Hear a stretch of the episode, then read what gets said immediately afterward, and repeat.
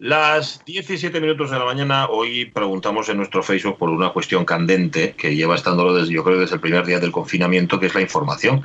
El informarnos lo justo y necesario, el no atender a fakes, claro, ni a bulos, ni a cosas de estas, el no saturarse tampoco ni intoxicarse, que eso es fundamental, porque demasiada información tampoco es buena. Yo, fíjate, últimamente para informarme leo Itana Castaño, porque como la conozco, ¿sabes? Lo que tienes que cribar lo cribas es, el problema de no saber quién te está informando, quién te está mm. contando, que no sabes muy bien con qué interés o con qué intención te dice las cosas.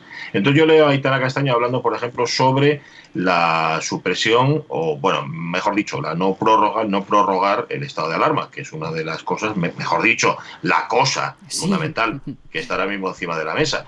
Parece ser, me dice Aitana, es lo que leo, que las restricciones de movilidad mm, dejarían de estar vigentes, se levantaría la moratoria hipotecaria y las ayudas al alquiler, los ERTES dejarían de ser de fuerza mayor, dejaría de ser efectiva la prohibición de cortar suministros energéticos y agua. Bueno, esto se lo estoy leyendo a Aitana Castaño, pero ya digo, yo de Aitana Castaño como del caserío, me fío. Sí, ya me lo dice. Luego ya digo, ¿eh? cositas otras las pongo en cuarentena, pero va. Que igual resulta que no está mal del todo el estado de alarma. ¿Por qué? Porque todavía estamos en alarma, que yo sepa, la normalidad todavía no ha vuelto. Pero bueno, yo qué sé, son cosas. Oye, y esto al final los políticos no deberían, o sí deberían discutirlo, más que imponerlo, posiblemente sea esa la clave, escucharse más unos a otros y, ser un poco más, no sé, ecuánimes. ¿no? Eh, ¿Vosotros qué, estáis haciendo con la información? Eh, Sonia Avellaneda, Jorge Alonso. Hola, buenos días, no, tú no, ¿Qué estáis haciendo? ¿La estáis dosificando? ¿Estáis buscando referencias concretas, centros de gravedad permanente? ¿Cómo es? Por mi parte, eh, y me adelanto, Jorge, perdóname, Totalmente dosificada. Los días de trabajo a primera hora me leo toda la prensa como es preceptivo, porque eh, Pundonor obliga, digamos, pero si no obligara, mm, vamos, intento permanecer lo más alejada posible de la efervescencia, del barullo. Diez minutos de condensado de cómo va la cosa y pum, pum. Y ya. Así de fácil. Pues sí, pues sí. Pues sí, yo la verdad, yo algo parecido, porque estoy eh, básicamente escuchando los informativos de TPA durante eh, el programa. Y luego, pues efectivamente, eh, gente, contactos que tengo en, redes de los cuales efectivamente me fío, entre ellos mm. Aitana o Sandru, o ah, bueno, más, que, de los cuales, de cuyo criterio me fío.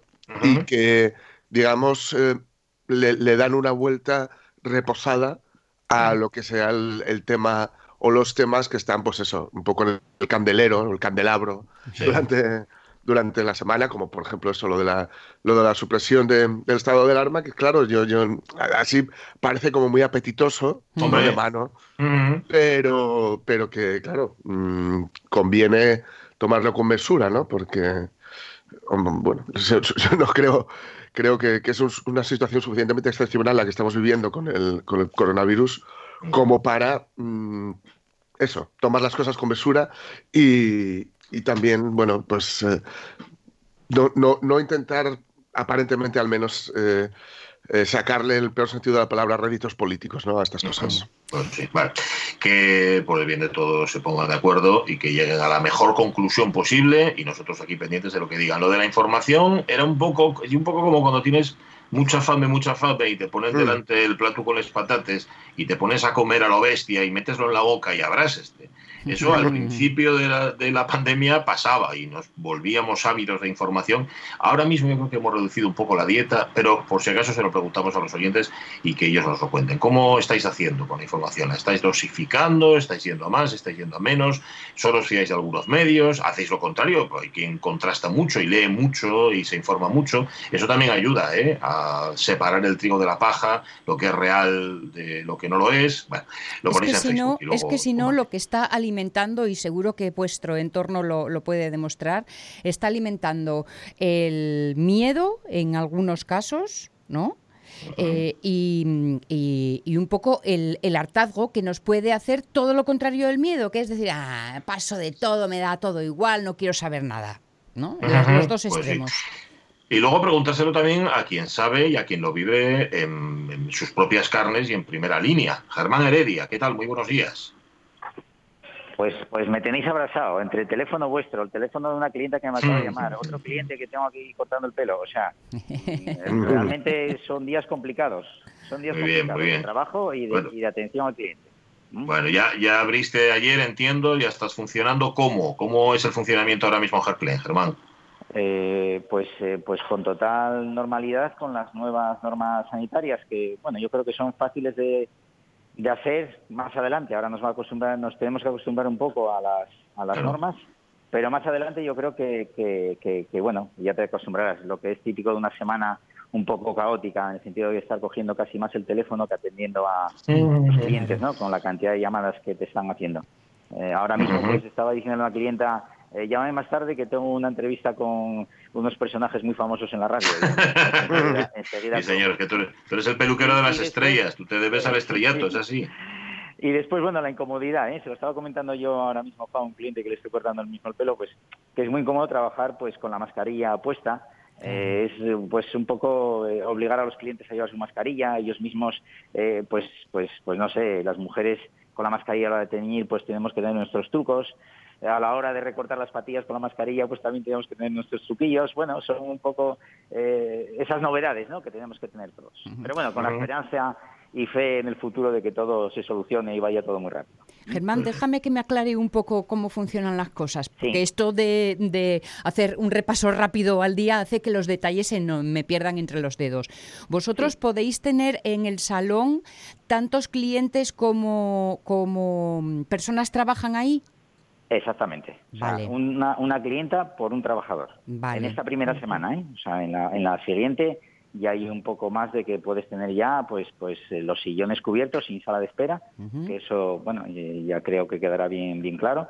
Y ya está, o sea, ahora mismo realmente estamos a pues nada más que al 30% de la plantilla porque no podemos atender nada más que a ese tipo de personas que podemos estar con ella.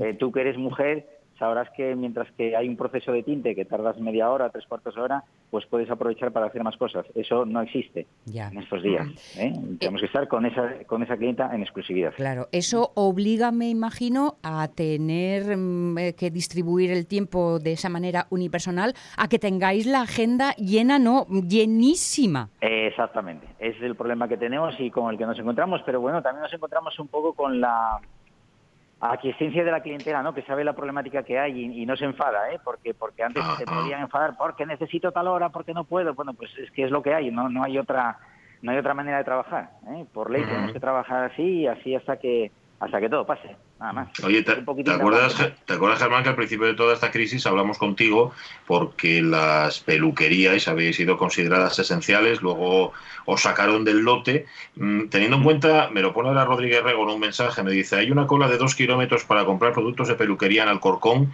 Mm, hombre, esenciales, esenciales, como el personal sanitario no lo eras, pero sí es verdad que muchísima gente os ha echado de menos. Al fin y al cabo, la peluquería no solamente estética, es higiene también, ¿no?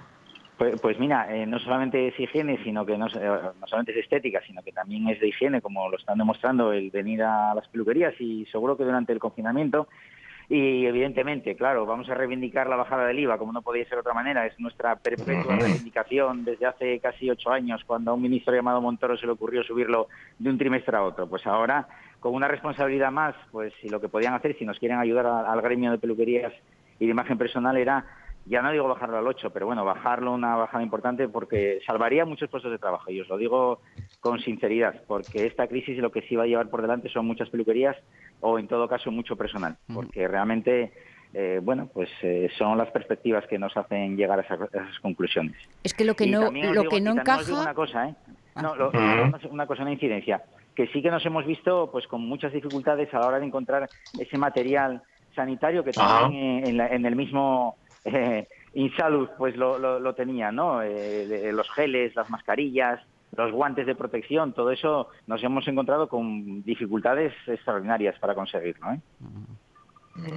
Pues sí. Oye, déjame que te haga una pregunta así un poco de cotilleo, porque una que tengo yo en casa andaba en ese plan. ¿Cuántas, dices que te, han llamado mucho, te están llamando mucho estos días, pero en las pasadas, en las últimas semanas, ¿tenías alguna clienta, algún cliente especialmente pesado, vamos a llamarlo así, al respecto, ansioso? Sería la mejor que te llamaba todas las semanas a ver qué sabías. Vamos, mucha insistencia. Pues sí, bastante, bastante. Y además la, además la insistencia de ir a sus casas. Cuando mm. ¿Ah, sabíamos que a las casas, a las casas hay que ir, pues por, pues casi por extrema necesidad, ¿no? Porque la, la persona al que podíamos atender, pues no podría ella eh, hacerlo por ella misma ni nada. Entonces, bueno, sí. que es cierto que hubo mucha insistencia, ven, ven, ven, y yo, bueno, pues la insistencia de decir no, no, no, no. así que, bueno, así estábamos un poco con ese batallar mm. diario, ¿eh? porque así era diario, ¿eh? las llamadas, las personas que tenían nuestros teléfonos personales sobre todo, ¿no? Mm. Esa confianza que tienen para, para llamarnos, porque en las peluquerías no íbamos a estar, evidentemente, no, no estábamos para llamarnos ni, ni para poder atender al público. Yo creo que a ti no te, no te afecta, pero estaba pensando en esto de arreglarse, que los que van a arreglar la barba lo de la mascarilla, mal asunto, ¿no? Eh, mira, eh, es, es, cierto, porque yo evidentemente tengo, mira, entre ayer y hoy, eh, bueno, nada más que atiendo a caballeros, ¿eh? porque es una forma de, distribuir un poco el trabajo entre, todas las peluquerías. Mm. Y no me ha venido nadie con ninguna barba. es difícil, no sé cómo lo harán, ¿eh? sinceramente, no sé cómo lo harán, porque yo barbas no hago en peluquería y tengo que reconocer que esa duda razonable que me planteas ya la mantuve yo mucho tiempo. ¿eh? a, ver qué, van a hacer. ¿Qué hacemos? Sí, que es cierto que, mira, ayer tuve dos clientes que pues pues que no, no los atendí porque no se querían poner la mascarilla. Decían que les agogaba, pues, pues lo siento mucho, pero no les puedo atender si no pueden ponerse la mascarilla o si no quieren ponerse la mascarilla. Entonces, bueno, también las normas hay que cumplirlas por parte y parte. Claro, a estas alturas ya teníamos que habernos acostumbrado después de tanto tiempo siendo, siendo obligación. Pues algunos todavía no. La, última que estoy sufriendo por ti, que tienes mucho que trabajar. Eh, ¿Te has encontrado, llevas pocos días, pero muchos descalabros? Es decir, gente que se hizo el arreglo en casa, que se hizo el teñido en casa, sí, ¿verdad? Sí, sí, sí, sí, sí, sí. Sí, sí, eso, eso ya, ya veníamos preparados, ¿eh? Ya veníamos preparados, tanto mujeres como hombres, ¿eh? Las mujeres, sobre todo, los tintes, eh, pues nos va a costar un poco más de tiempo arreglarlos, pues porque la mayoría de ellas pues tiran a colores indeseados, eh, por querer tapar las canas, ah. eh, pues han hecho verdaderos avisados. Y, y bueno, eh, los, los caballeros, pues pues pues los pues nada, los desgraciados que les hizo la mujer. ¿vale? Coge maquinilla, que esto es muy fácil, cógeme un pelito por aquí y arráncalo, tíralo y tal. Bueno, pues todo eso lleva a lo que lleva, a desastres que estamos arreglando ahora, ni más ni menos. Y bueno, pero es divertido también, ¿eh? Porque nos da un poco más de, Hombre, de profesionalidad y un poco más de acercamiento al cliente. Al servicio, al servicio, en vez de llamarlo lavado y peinado, hay que llamarlo lavado y restauración, ¿no? exactamente, muy bueno, muy bueno. Voy a decirlo, ¿eh? Muy bien, muy bien. Muy bien. Mucho ánimo, Germán Heredia, cuídate mucho. Hablamos en unos días y nos cuentas, ¿vale? A todos los, y un abrazo a todos los de la profesión que nos estén escuchando y a todos vosotros por la atención que siempre nos prestáis, ¿de acuerdo? Pues sí, cuídate. Un abrazo. Y arriba, abrazo. Hasta luego. Adiós. Pues mira, dice Rodríguez Rego, que tiene un alto concepto de sí mismo, aparte de ser muy críptico, que él eh, ya tiñó el pelo a su señora y bien, pues, pues, nada más que eso, y bien. Hay, hay, que preguntarle a la señora también, ¿eh? no solo a Reo. Pero, dice que el martes que vaya para allá, ¿eh? el martes ya, ya la peluquería, ya se va a arreglar. Bueno, van a tener que hacer ahí. No es que dude de ti, ¿eh, Rodríguez Rego? Pero, hombre, donde esté un profesional. Yo que uso maquinilla desde hace muchos años, por lo que todos sabéis, por este problema que tengo yo llamado alopecia, que, que, no es nada fácil utilizar la maquinilla, que te dice, nada, tú la pasas, la pasas, y si la pasas, la pasas. Anda que de escalabros todos. Bueno, a las 10 y 20, mm, estamos pendientes ¿eh? de todo lo que pasa, porque lo que antes eran días extraños, y así los habíamos bautizado en la radio mía, yo creo que deberían titularse ¿Y ahora qué? ¿No? Ahora que en esta nueva situación en la que nos encontramos, que se parece bastante a la otra, pero todavía no es, digamos, la nueva normalidad. Digamos que es la antigua anormalidad, pero ligeramente normalizada. ¿no? así. Me alegro no entender nada. No, no, yo tampoco. pero bueno, para aclarar las cosas está nuestra bioagradable. Sintonía, por favor.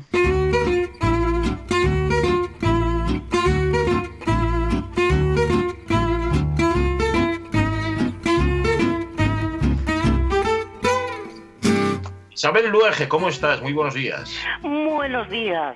Bien. Buenas. Bien. ¿Cómo te, encuentras bien? Bien, estoy bien. Salgo a la calle a intentar coger aire, pato el aire cogido. Ya, es que acá nos adelantaron. Hay gente que se da la primera hora ya. Hay que levantarse a las seis de la mañana para salir a coger el aire. Por lo menos, por lo menos. Bueno, no obstante, ayer te diré que aire había poco en la calle. Ay, y aquí, qué calor. aquí en Gijón, aparte del calor, aparte del calorón, ayer había unas fotografías del puerto del Musel donde, como todo el mundo sabe, hay, sabe, hay graneles sólidos y aquello era una, una humareda que respira, respirar. Yo no, yo no sé Jorge Alonso que le queda relativamente cerca como lo llevaba ayer. No salí, no salí. No saliste. Va, que va. ¿Ves? No, no, La nube de carbón, ¿verdad? Sí, La- sí, las sí, sí, fotografías son impresionantes, ¿eh? Daba Mm. mucho daba mucho miedo. Así que Pero es todo un efecto óptico, ¿eh? Sí, Chalada, puede comer. Yo tengo que decir que la mascarilla a mí, y voy a decir que no es leyenda urbana, me tendré que acostumbrar, por supuesto, pero a mí la mascarilla me empaña las gafas. Ah, sí, a mira. mí, a mí, a mí, a mí también. Yo tengo pero- sí, sí, sí, sí, sí. insoportable. Sí. A ver si Sí, se sí. ponen a funcionar, no sé, algunos los ópticos, Me, por ejemplo. me alegra No. oíros porque pensé que es que era especialmente torpe. No, No, no, no, no, no, que va, que va. Yo también pensaba, dije, yo, cosa mía, son leyendas urbanas. Dice, no vas a poder andar con mascarilla. Oye, en las gafas, entre que no vestes encima un burro, eh, Ah. la gafa empañada, la mascarilla, y que hablas como Darth, Vader- como Darth Vader. también, también. Te sientes en el lado oscuro de la fuerza. acostumbrarse totalmente. Me he ido, me ha ido al otro lado y de ahí no se ve nada. Pero eso es lo Bueno, que más pero- mola, lo de Darth Vader pero- es lo que más mola.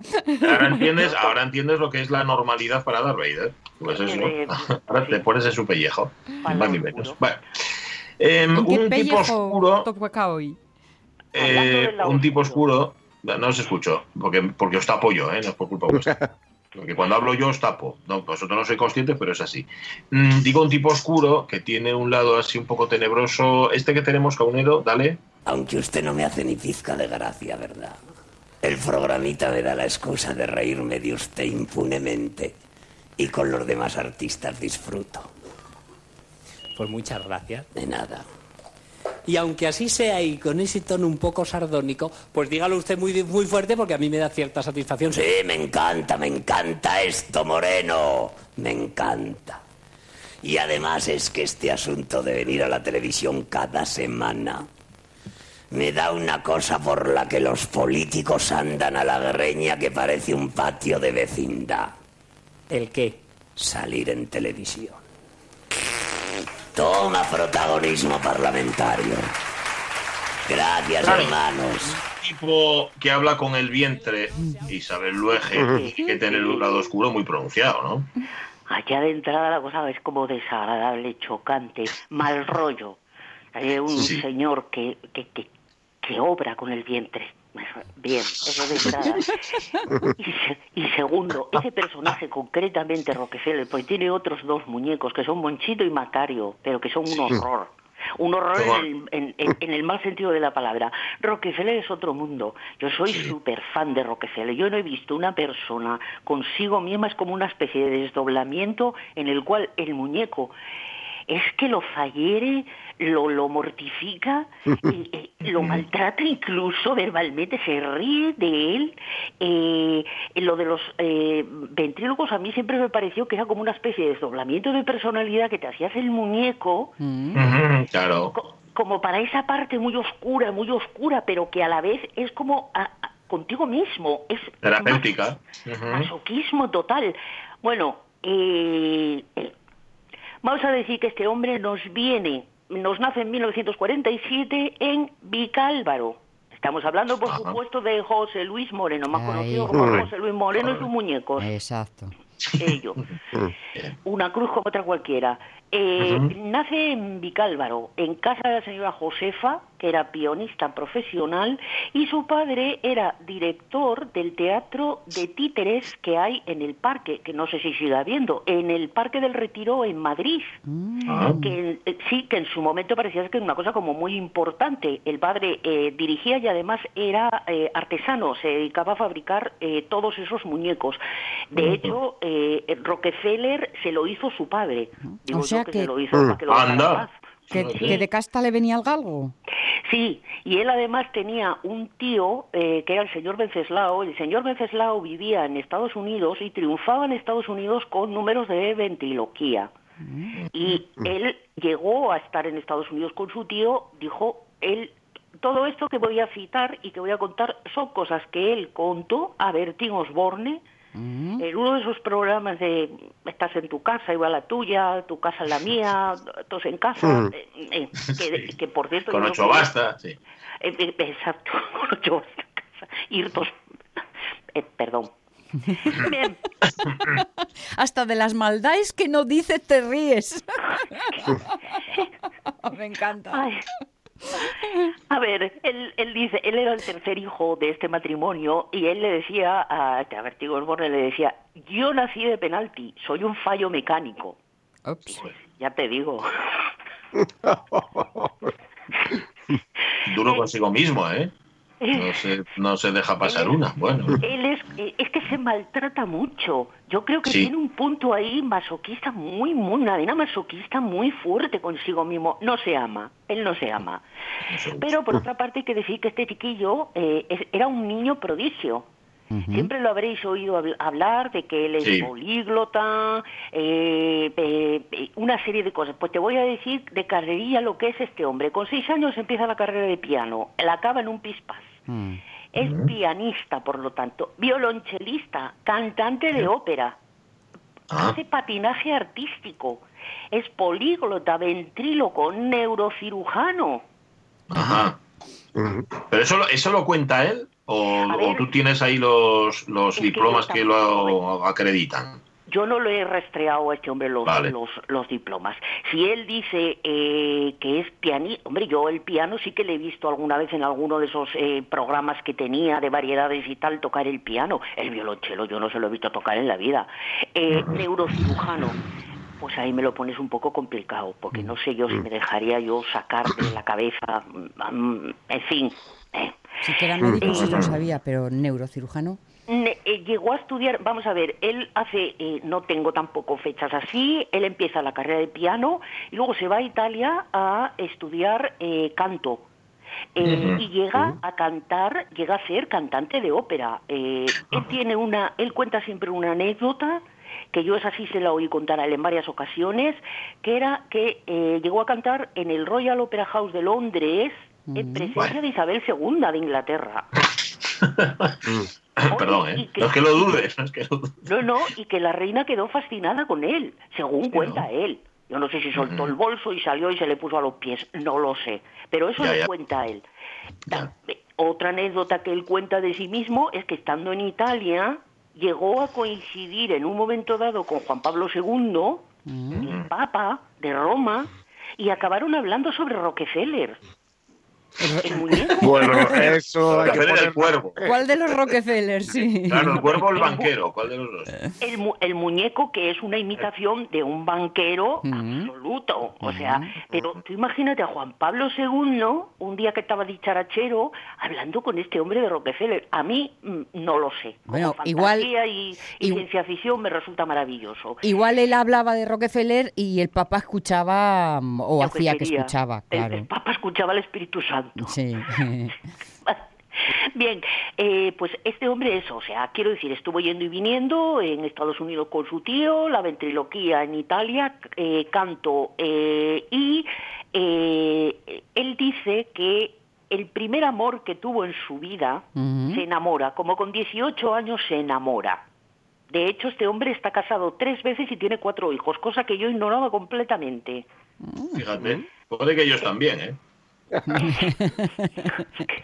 A ver. es que es una caja de sorpresas. Eh, pues se enamora como con 18 años. No sabemos de quién.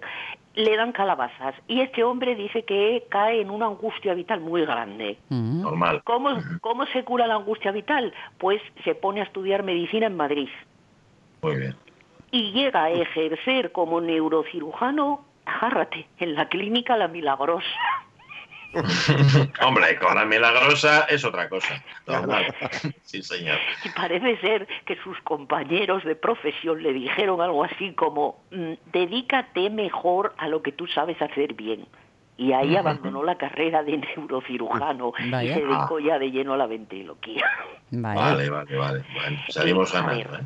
No sabemos si es porque le veían más, eh, estaban más por el espectáculo que por. Hombre, es que siempre, es más inocente el, meterle la mano a un muñeco y hablar con el vientre que dedicarse a operar el cerebro de terceras personas. Es, Ay, que es desagradable lo de meterle la mano a un muñeco. no es así, y hablar con el vientre. Bien, pues estaba su padre, estaba su padre haciéndole los muñecos a Mari Carmen. Anda. Claro, todo, caía todo de la mano de caía todo de la mano de su padre. Efectivamente, cuando este le dijo eh, precisamente eh, por qué quería hacerse eh, ya, eh, digamos que ya ventríloco profesional, ya. Y entonces le dice, hazme un bicho que tenga muy mala leche para desahogarme. Mm. Y que salió Rockefeller lo que decíamos, va vestido, va vestido de, mm, ricachón, mm, el prototipo de ricachón muy paródico, con la chistera, las manos, las manitas metidas así en los bolsillos y tal, la levita, y eh, ese diálogo que teníamos, que veíamos al principio, pues eso da idea de la magnitud de mm, saerimiento con el que había llegado a este personaje. Eh, eh, yo que sé, se decían cosas del tipo este salía, porque él lo trataba, a Rockefeller lo trataba de usted. y, Rockefeller a él lo trataba de tú, de tú y a la baqueta. Hay que decir que José Luis Moreno tiene cara como de mm, niño perplejo. Tiene los ojos como muy abiertos, como mm, y, la sonrisa así como muy forzada, ¿no? Mm. Entre los dos era estaba, entre, entre miedito y ascopena, una cosa un poco así. Y se decían cosas como, eh, este le decía a Rockefeller, eh, ole y viva mi pájaro feliz. Y este lo miraba, Rockefeller lo miraba así con aquel punto que tenía y le mm. decía, mira la pinta de abuelo de Drácula que me trae este imbécil. ¡Ostras! A ver, a ver, Ay, decía, y entonces este se decía todo gracioso. Ay, ya sé lo que le pasa, a ver si va a ser que va usted a poner un huevo que está embarazado. Y el bicho le contesta, un huevo te voy a poner yo a ti, pero morao. A ver si dejas de decir imbecilidades. esa relación era muy grande, era muy, muy insana, pero muy grande. Y llegamos a ese momento eh, que todos recordamos, estando él en su chaletón de Boadilla del Monte, ah, porque este es muy rico, se le calcula una fortuna personal de que pasa de los 100 millones de euros. Mm. Y este estando en el chaletón durmiendo, se despierta, baja al salón y se encuentra seis albano-kosovares. Sí. Ni más ni menos, seis, seis. Altos, grandes, fuertes. Mal encarados. Negro, bragados, y le dicen, le piden, le piden de mala manera, claro, evidentemente, la combinación de la caja fuerte. Y este, que debe de ser muy chulo, pa' chulo yo, debió de decir, dijo que ni para Dios le daba la combinación. Y como les daba la combinación, no son maneras tampoco, por supuesto, y fue muy, muy penoso, le dieron con una hacha en la cabeza. Hombre. A ver, a ver. Es que, cuidado, también te digo que esta gente es muy dura, tan dura, tan dura, tan dura, como para resistir la visión de José Luis Moreno en pijama y batín. Perdona, que yo me lo imagino bajando, bajando en slip, que no sé por qué tengo la idea de Un poco como rapel sería, ¿no? Tú lo haces más difícil todavía. Que, que, que, me duerme en slip eh, eh, y eh, que no les dio, y no, no se la dio, y en 2016 vuelve otra vez a intentar robarle. Esta vez como que ya iba preparado porque desde esa historia él jura y perjura que va armado a todas partes. Mm. Tipo el antiguo oeste que sacara alcohol, no sé.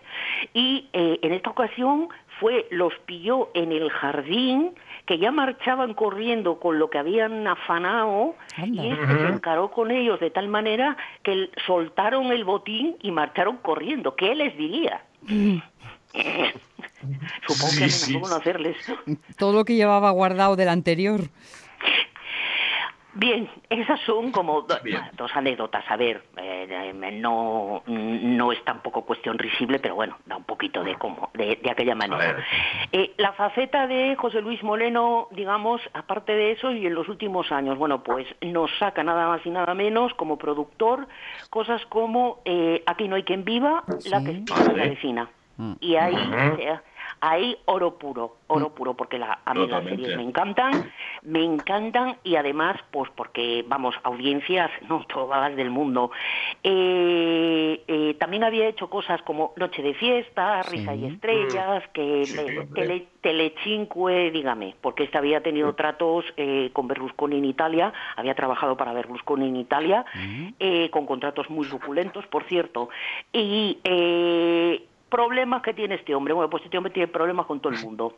De hecho, no se habla con sus sobrinos, que son eh, los hermanos Caballero, que son eh, directores y guionistas de la, serie. se, habla, se, lleva a matar con ellos. De hecho, se hablan por burofax, tal cual. Eh, problemas, bueno, pues Yolanda Flores, la actriz maravillosa, eh, cuenta en un programa que había en, la 5 que se llamaba Hable con ellas, eh, que este hombre no le ha pagado ni le ha hecho contrato para todas las veces que trabajó con él. Mm. A él salta la liebre y empiezan a salir gente, pues como Miguel Poeda, por ejemplo, al que no hizo contrato. Eh, sí, una serie de gente que efectivamente ni contratos, mm, que pagaban bajo mano, mm. lo, eh, en matrimoniadas, las matrimoniadas, yo lo llamo las matrimoniadas, escenas de matrimonio. Sí, eh, Pepa y Abelino. Abelino. Pepa y Abelino, que también son una de esas cosas que dices, Señor, Señor, que no case yo, mm. que me quede célibe. Eh, también eh, los actores, también efectivamente, eh, pagaba un poquito, digamos que daba como unos adelantos y luego ni contrato, ni sueldos, ni nada. Llegó a yo puedo decirte, yo tengo un amigo que cobró, acabó cobrando de, en el bajo sentido, o sea, cobró el dinero que le adeudaba a José Luis Moreno después de pasar por los tribunales. si no, tiene pleitos, tiene pleitos, pero con muchísima gente. Que uno, que uno piensa, Isabel, con la de perres que tiene y además tratando con gente popular, porque los actores o tal enseguida pueden irse de la boca, digamos, ¿no? Es como que, que, que ¿para qué? ¿Para qué meterse en ese lío? Es que tiene esa faceta de él, es que me parece una persona con unos claroscuros mm, mm, muy importantes. Y me parece que es la típica persona como que se considera a sí mismo un genio, una persona por sí, por encima de del bien y del mal un poco como usted trabaja para mí y encima que le voy a hacer yo a usted famosísimo y encima que usted cobrar. Totalmente. yo creo que es un poco ese ese rollo. Y llegó a estar incluso apareció su nombre en la famosa el famoso escándalo Bárcenas como eh, bueno eh, em, persona que había cobrado una serie de mm, bastante cantidades bastante importantes a través de pues esas sociedades que se hacen un poco como para cobrar y punto que no existen físicamente eh, prácticamente pues dice que fue él el que llevó a la ruina a, a, ¿cómo se llama? La televisión valenciana, la televisión pública valenciana, ah, con una serie de programas que vendió pero que en ningún momento llegaron a hacerse. Es decir, ahora mismo este hombre eh, eh, mm, tiene con muchísima gente con Isabel Pantoja, a la que llegó a mm. contratar, eh, eh, eh, cosas como muy, muy, muy extrañas. para mí es un personaje oscurísimo, mm, un poco como que se ha tragado a sí mismo, mm. se ha tragado a Rockefeller, y es doble personalidad, triple, no lo sé muy bien. Tengo que decir que yo lo adoro por el personaje de Torre, en Torrente 2. Ah, sí. Sí, mm. señor. que de malo, malísimo, malísimo, ¿eh? Sí, sí. Malo, malísimo, pero que yo creo que era él, estaba en su salsa. Y yo creo que debería de dedicarse a eso, exclusiva, exclusivamente. Y ya te digo que tiene eso, tres esposas, cuatro hijos, cuatro hijos con los que no se habla con ninguno. Y para mí, una vida personal como muy triste, muy triste y muy rara, muy, muy, muy viscosa. Pero con lo que cuentas está mm. claro que ha hecho perres en esta vida, pero no por listo, sino por listillo. Pues a ver, es que este hombre ha hecho mucho programa de televisión y aquí donde lo tenemos, que tú, a ti te puede dar un jisillo, un jaja, pero este hombre ha cobrado cantidades muy importantes y como productor, solamente por las series de ah, eh, Aquí no hay quien viva y la que se avecina. Mm. Sí, sí, sí. Mm, vamos, le rentan o le han rentado o le siguen rentando seguramente una, una buena pasta. No lo sé. Eh, y, él, y él cobraba muchísimo, tenía contratos millonarios. En Italia concretamente, eh, Berlusconi le, le pagó una jarta de dinero por dedicar en la televisión. O sea, quiero decir, a ver, méritos, hijo, yo no sé si te pagaran por méritos. Ya, a nadie le pagan por, y que yo creo que este hombre no, no lleva la mano al bolsillo, yo lo, yo me lo imagino como muy muy tacaño. Hombre, si, si, por, si por no darles la combinación que es por salvar tu propia vida, te, te, encaras con seis albano-kosovares, eso sería también un poco de eh, el engreimiento del personaje. Mm. Dice mucho de él, dice mucho de él, porque me imagino que también dentro de sus múltiples méritos estará el ser cinturón negro de un porrón de artes marciales fijo. Yo un señor que, que hace patinaje artístico Hombre. A ver si va a ser Batman. Pues, a ver, oye, déjate, fíjate, yo estaba pensando, en efecto, el empresario que tiene una doble faz y que, oye, pues, pues me pega todo, ¿eh? Lo que pasa es que tardaría, sería mucho menos suscito, ¿no? En vez de soy Batman, soy ese superhéroe maravilloso, increíble, irrepetible. Sí, pero lo diría, no tendría que taparse la boca como hace Batman, porque él no se le mueven los labios. Claro. llámame Bruce. Ay, qué bueno. Lo que pasa es que me lo imagino también, eh, la, la, señal de Batman sería un poco como cuando eh, a Homer le, daba por detrás a luz de un faro y decía, eso es papá. Dice, eso Batman ha perdido su figura. Pues es que está adelgado. Eh, tenía periodos en los que estaba como muy delgado porque es alto, tiene, mm. bueno, tenía una cierta presencia, un poco para mí muy infantil de aspecto, mm. pero con el mm. tiempo, claro, nos ha ensanchado tocinete. Sí. Sí. eso no pasa todo. A ver cómo la abarcas. Sí. Gracias Isabel Luege por hacernos felices. Un martes Ay, a vosotros. Besos muchos. Y besitos para todo el mundo. Cuidarse. Igual, adiós. Adiós. Chao, chao. Se está, David García, oyente de la radio mía, a Juan Pablo II, escuchando al Espíritu Santo. Diciendo, dice, toma Juan Pablo. es, que, al final, David, si te fijas, el Papa es un poco como muñeco de ventrílogo. Sí. A ver, porque Dios es el ventríloco, no mueve la boca, hace que la mueva el otro y, y habla a través del, señor de blanco. Esto que nos perdonen los católicos que nos estén escuchando, es una broma inocente, no va a ningún lado. Las 7 y 43 minutos de la mañana, Isabel Oja y su agradable, Germán Heredia, que ya está cogiendo los pelos de la población y haciendo con ellos lo que puede, que no son alfombras ni, ni almohadas, obviamente lo está colocando, recolocando en su sitio. Tiene Rodríguez Rego, por cierto, para aplicar el tinte, un consejo. A ver, Rodríguez Rego, no nos gusta mucho lo de dar aquí, lo de fomentar los bulos, pero él mm. dice que está muy bien poner el tinte con jabón seco. Repito, mm. jabón seco. ¿Eh? no, sé, cómo es jabón seco, o sea, jabón me imagino que sin humedecer, taca, traca, tra, te lo aplicas en la cabeza y luego le pones el tinte. Mejor, ahora que están abiertas, ir a la peluquería. Mm. Atajando por los praos. sí, date los peluqueros. 44. Contamos noticias, va.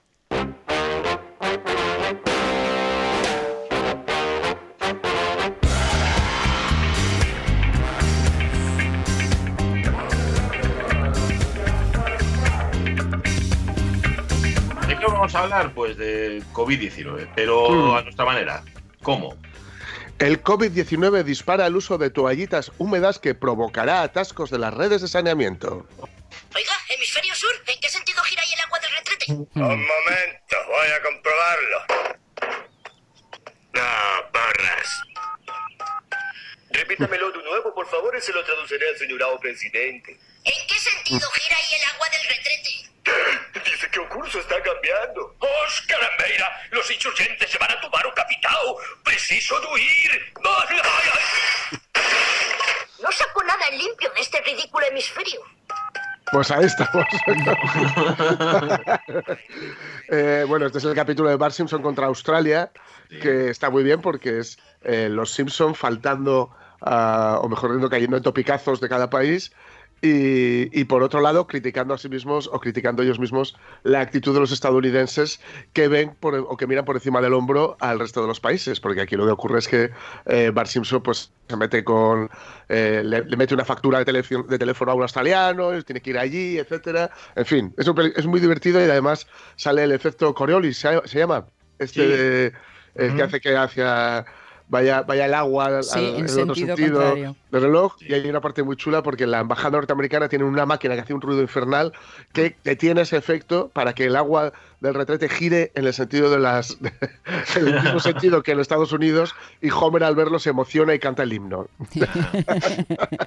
en fin, bueno, la patronal de aguas Eur- Ua- EAU eh, estimó eh, que los costes a nivel europeo para la eliminación de esos eh, posibles atascos en las redes de saneamiento puede alcanzar entre los 500 y los 1.000 millones de euros anuales, ¿vale?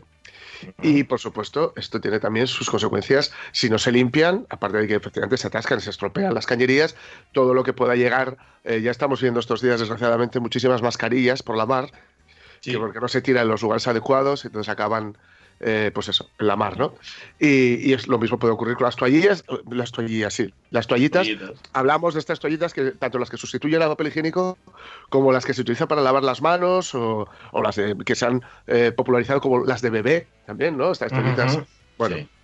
Pues es la- la- el confinamiento o durante el confinamiento se ha elevado un 49% la venta de las Ole, toallitas. ole. Un eso, 49%. ¿eh? eso que mm, llevábamos ya más de un año y de dos diciéndonos que teníamos que excluirlas de nuestro uso.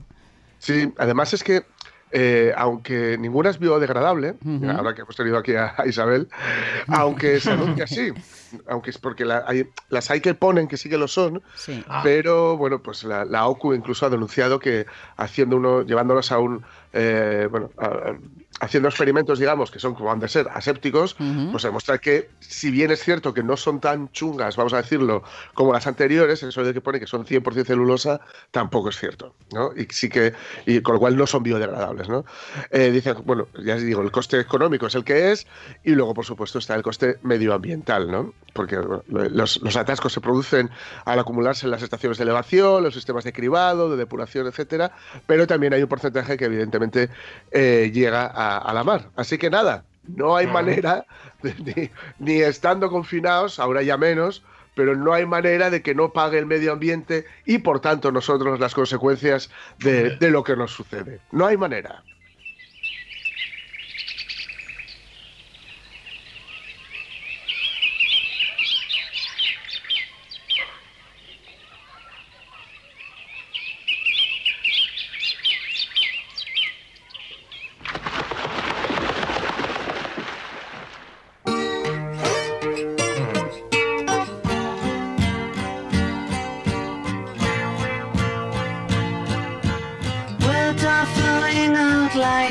Endless rain into a paper cup. They slither wildly as they slip away across the universe. Pools of sorrow, waves of joy are drifting through my opened mind, possessing and caressing me.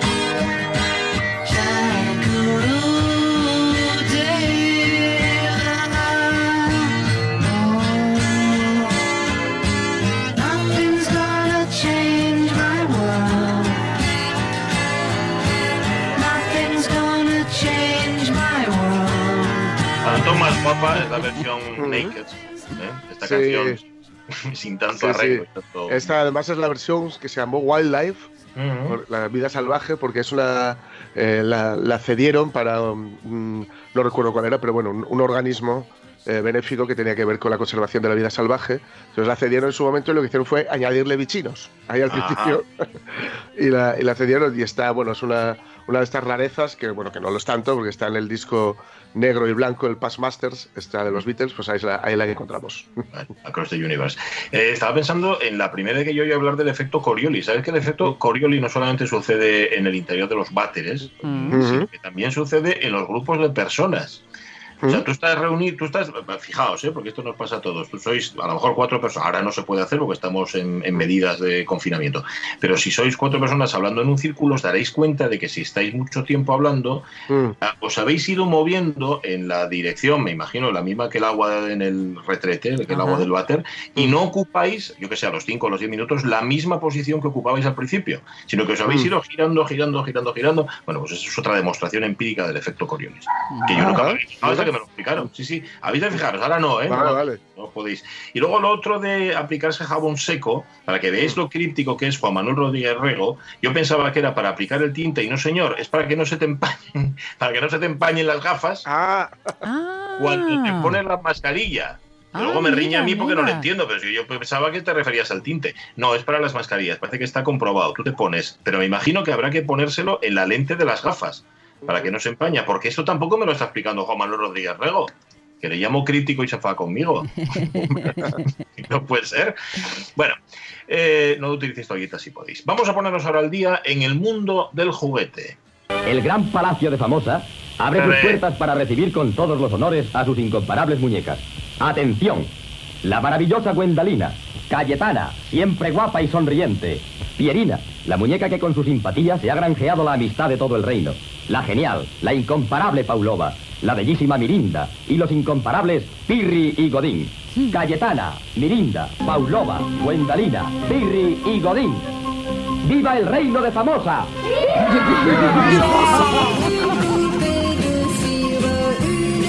poupée de son. Mon cœur est gravé dans mes chansons, poupée de cire, poupée de son. Hablemos de muñecos. En México hay una polémica, mm, bueno, no sé lo que durará, por el regalo a niños de juguetes Sí. con la imagen del narco Chapo Guzmán. Seguro que habéis visto las fotografías con esas, eh, Bueno. con esas insignias. En medio de la pandemia en la que estamos, en este COVID-19, la empresa de ropa de Alejandrina Guzmán, a la sazón hija de Joaquín, Joaquín Guzmán Loera, uséase el Chapo, entregó el sábado 300 regalos en México que, como bien dices, tienen la imagen del jefe narcotraficante eh, incluida. Esto provocó una intensa polémica en el país. Pelotas con el logotipo de la marca Chapo 701 y una bolsa con dulces que fueron los obsequios entregados por la empresa de la hija del capo con motivo del Día del Niño que se celebró en México. El Chapo está considerado uno de los mayores narcotraficantes de la historia reciente y uno de los responsables de la reciente ola de violencia en México. Cumple cadena perpetua en Estados Unidos. Pues bien, los regalos fueron llevados a la colonia de Jalisco, una de las más empobrecidas y con mayores índices de delincuencia. Julio Campos, que es el presidente de la empresa, dijo que repartirán la entrega de más juguetes en algunas colonias menos favorecidas de la ciudad. No quisimos dejar pasar este día, dijo. La fundación de la señora Alejandrina Guzmán está en ese tenor, en el tema social. Los niños son el futuro de nuestra sociedad y estamos encaminados a eso. Sabemos que es complicado hacer eventos ahorita para juntar personas, pero lo estamos haciendo lo más ordenado posible para darles una sonrisa, afirmó. Ajá. La marca añadió quiere quitar el estigma social que conlleva el nombre del capo. Y entonces la convierten en juguetes, se la regalan a los niños que así tienen un motivo, porque ya sabéis para qué sirven los muñecos, ¿no? Para inspirar a los chiquillos. Y Tú, tú puedes salir de la miseria en la que vives y te conviertes en el Chapo Guzmán. sí. O te dedicas al narcotráfico Hombre, o también algo lo, de esto. también lo puedes leer que es una forma de darle patadas. Lo digo por el No, pues balón. no, no me parece. Yo, yo diría que no. Son juguetes modernos para tiempos duros. Cuando era joven los juguetes sí duraban. Miren esta basura. Se rompe en cuanto lo saca uno de las cajas. Ay, miren esta porquería. Miren estos soldaditos. Se rompen en cuanto uno los pisa. Porquería de soldaditos. Eh, Porquería. Venga, abuelo. Ya no lo molestarán más los soldados. Seguramente los juguetes del Chapo duran mucho más, ¿eh? Y aguantan lo que les echen. Y por ejemplo, si los sometes a interrogatorio, los sueltan. los sueltan prenda. Los sientas ahí, les pones un flexo en la cara y no se derriten. Una cosa muy buena que tiene. Bueno, hoy es 5 de mayo, quedan 240 días para que finalice el año. Tal día como hoy, en 1813, nacía en Copenhague Soren Kierkegaard, filósofo danés. Su filosofía se centra en el individuo y en la subjetividad, en la libertad y la responsabilidad, en la desesperación y la angustia. Era un existencialista avant la lettre. Leyendo a Kierkegaard, eso sí, te sientes seguro. Mire, me está usted poniendo de los nervios. Ahora mismo me acompaña al calabozo del almacén. No, no, no. Usted me acompaña no, al no, calabozo no, almacén. no, no, usted me acompaña al calabozo del almacén. ¿Qué va, qué va, qué va? Yo le. Ay, Sí, señor. se pasó. No lo tenía muy claro el público, decían, yo que decían Kierkegaard, la verdad. Y Era como Milky Bar, pero en filósofo. El chocolate de los filósofos, Kierkegaard. Bueno, ¿Qué más se enteró por ahí? 1900 1918 nace en Treveris, en Renania, Karl Marx, pensador, sociólogo y economista alemán. Sus teorías sobre la sociedad, la economía y la política sostienen que todas las sociedades avanzan, no necesariamente hacia adelante, a través de la dialéctica de la lucha de clases. Lo cierto es que las condiciones actuales tienen que cambiar. La burguesía todavía es libre para hacer contratos y el trabajador aún obligado a venderse. Así es. A la burguesía le encanta hablar de libertad. Pero esa libertad es para ella, no para vosotros, claro. Lo sentís en vuestras carnes todos los días de vuestra vida. Así que... Este juego no es justo. Eso está claro. Está amañado. Vaya tontacadas que decía este Carlos Marx. Y cosas tan antiguas, además. Ya, que, que- que- que está todo pasado de moda. Bueno, año 1821, tres años después de que naciera Marx, en la isla de Santa Elena, en el Océano Atlántico, moría Napoleón Bonaparte. Para algunos llevaba muerto mucho tiempo.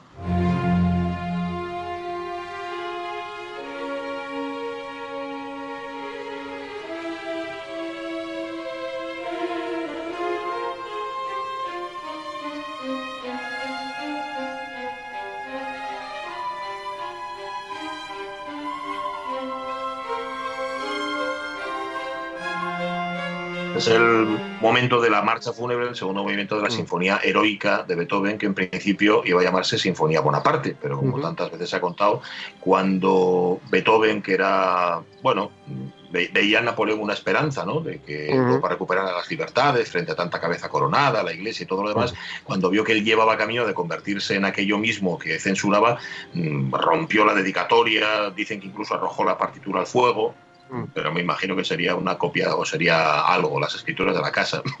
Porque vamos, tú te compones una sinfonía que dura, que dura tres cuartos de hora y la vas a tirar al fuego, siempre sí. Eh, el caso es que Napoleón, para algunos que creyeron en él, llevaba tiempo muerto, pero un montón de tiempo muerto. Nada. Bueno, ¿qué más? La última de todas, venga. 1902, en Nueva York, se publican denuncias contra el genocidio filipino perpetrado desde el 4 de febrero de 1899 por el ejército estadounidense. Hacia 1913, es decir, no, 11 años después, los militares estadounidenses habrán asesinado a más de un millón de civiles. Un millón, ahí lo tienes. ¿Qué quieres? No, yo es que quería defender un poco a los americanos porque también tienen cosas positivas. Vete a la mierda, hombre. Ya está. Un millón ¿eh? de civiles en 11 años. Mataron los americanos en Filipinas. Y ahí los dejo. Venga, esta sí es la última. En el año 21, la conferencia de Londres lanza un ultimátum a Alemania. Aunque nadie sabía muy bien por qué. ¿No discutimos ayer en el coche sobre eso? Pues dime la verdad.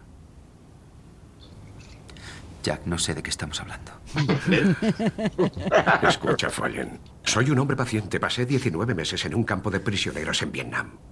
Y no te quitaré la vista de encima. Estudiaré todos tus pasos.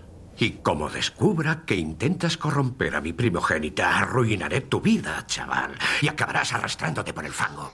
Ahí está. Pues este era un poco el ultimátum de la conferencia de Londres, aunque en Alemania dijeron, ¿pero de qué nos están? Es que no, no entendemos muy bien por qué nos mandas ahí ultimátum. Bueno, luego contamos más, que nos queda alguna efeméride, luego tendremos nuestro Mm. tiempo para recordar lo que éramos como 1200 años antes de la cuarentena.